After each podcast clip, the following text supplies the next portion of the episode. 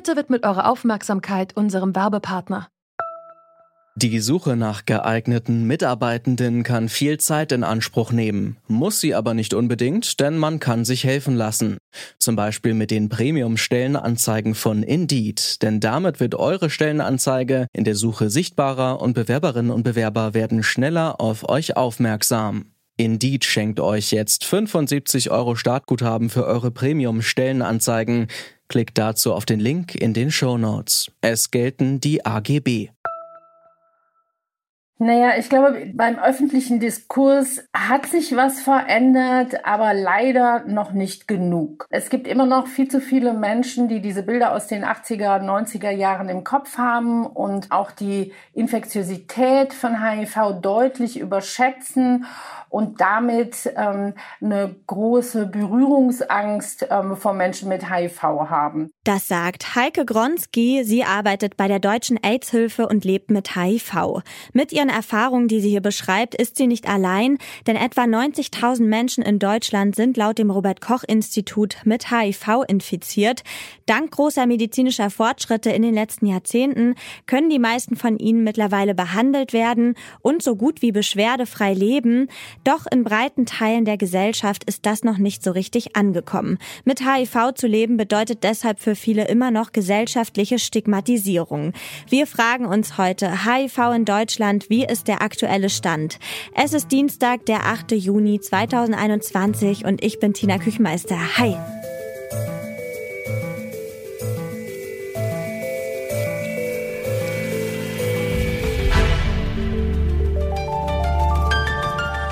Zurück zum Thema. HIV, das ist die Abkürzung für humanes Immundefizienzvirus und dieses Virus, das befällt das Immunsystem einer infizierten Person und schwächt es.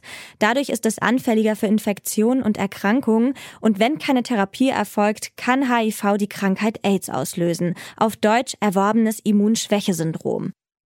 Anfang Juni 1981, also vor ziemlich genau 40 Jahren, hat die US-Gesundheitsbehörde CDC zum ersten Mal über diese damals noch neue Krankheit berichtet. Seitdem hat sich vieles getan, vor allem im Bereich der medizinischen Forschung und es gibt mittlerweile wirksame Behandlungsmöglichkeiten, zum Beispiel die sogenannte antiretrovirale Therapie. Und es gibt auch Mittel, um eine Ansteckung mit dem Virus zu verhindern, nämlich die Präexpositionsprophylaxe. Zusätzlich wird schon lange auch an einem Impfstoff gegen das Virus geforscht über einen möglichen Impfstoff und über die aktuelle Forschungslage zu HIV. Darüber habe ich mit Markus Bickel gesprochen. Er ist Facharzt für Innere Medizin und Infektiologie mit Schwerpunkt HIV am Infektiologikum in Frankfurt am Main. Zuerst habe ich ihn gefragt, was genau unter antiretroviraler Therapie und Präexpositionsprophylaxe denn zu verstehen ist. Also die antiretrovirale Therapie ist die Bezeichnung für eine HIV-Therapie. Wir reden bei einer HIV-Infektion von einer chronischen, nicht heilbaren Infektion, die aber sehr wohl behandelbar ist und da spielt die antiretrovirale Therapie äh, eine wichtige Rolle. Das ist eine Kombinationstherapie. In der Regel sind das zwei oder drei Medikamente, die täglich eingenommen werden und dazu führen, dass die HIV-Infektion sehr gut kontrolliert werden kann. Die Menschen können ein normales Leben führen, sind nicht infektiös, sind nicht an ansteckend und haben, wenn diese Therapie regelmäßig eingenommen wird, keine Einschränkung in ihrer Lebenserwartung und vor allem keine beruflichen und privaten Einschränkungen in jeglicher Hinsicht.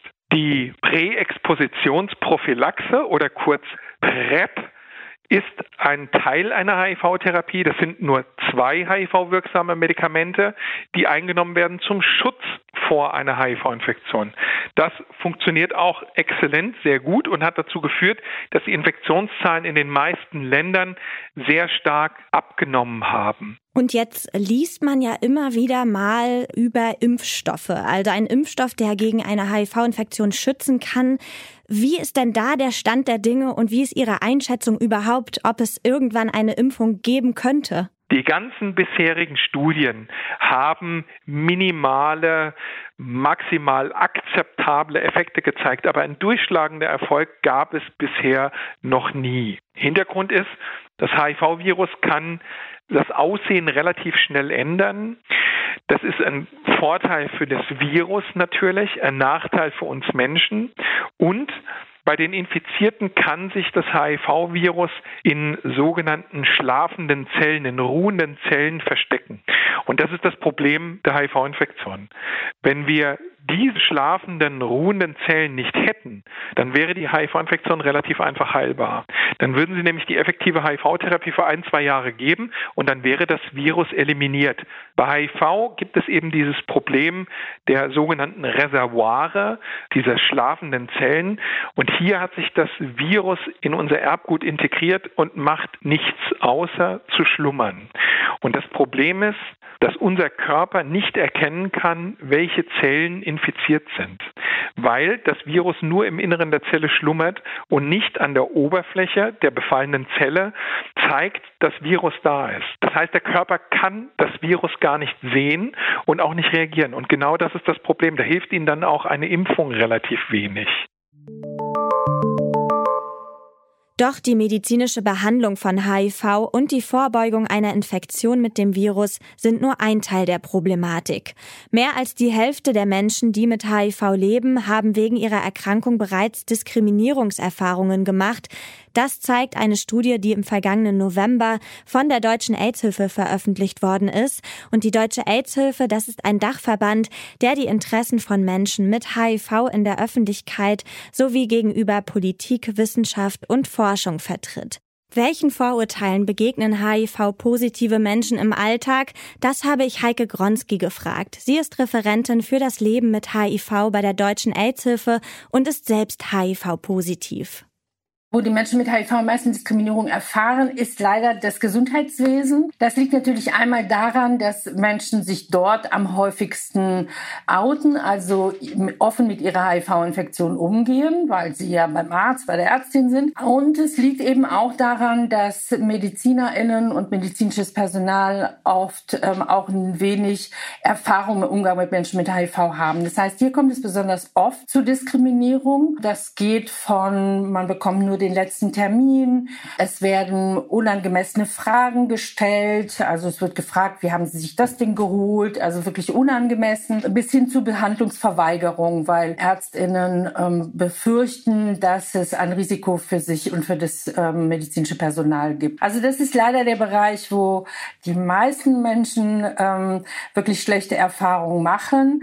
Ähm, und da versuchen wir auch ähm, viel Aufklärungsarbeit zu leisten, aber da sind wir leider noch nicht am Ende angekommen und haben noch viel Arbeit vor uns. Was sollte sich denn Ihrer Meinung nach ändern? Was, was muss getan werden? Reicht Aufklärung aus oder wie ist Ihre Einschätzung?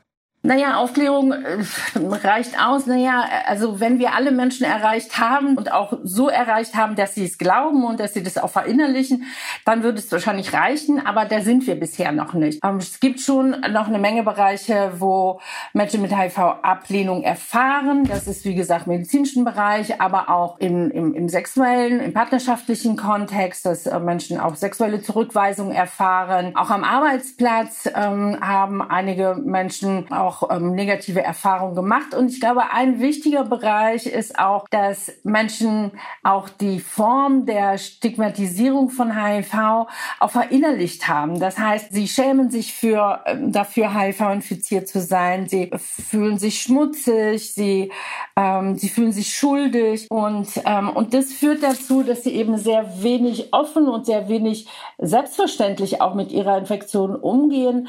Ähm, das heißt, das führt dazu, dass viele Menschen im Alltag überhaupt gar keinen Kontakt zu Menschen mit HIV haben, weil sie nicht wissen, dass Menschen mit HIV leben, ähm, auch in ihrem Umfeld. Ähm, und deswegen das Thema, sich nicht mit diesem Thema auseinandersetzen, weil Menschen mit HIV sehr wenig sichtbar sind in der Gesellschaft.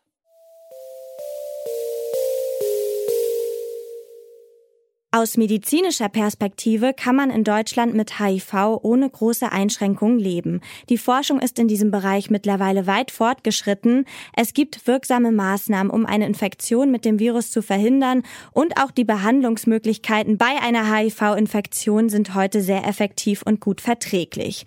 Was den gesellschaftlichen Umgang mit HIV angeht, gibt es aber noch viel zu tun.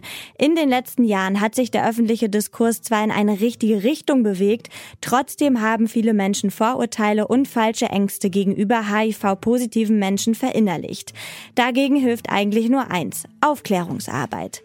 Das war's von uns für heute. Schön, dass ihr dabei wart, an dieser Folge mitgearbeitet haben. Toni Mese, Lina Cordes und Andreas Propeller. Chef am Dienst war Oliver Haupt und mein Name ist Tina Küchenmeister. Ich sag ciao und bis morgen. Zurück zum Thema vom Podcast Radio Detektor FM.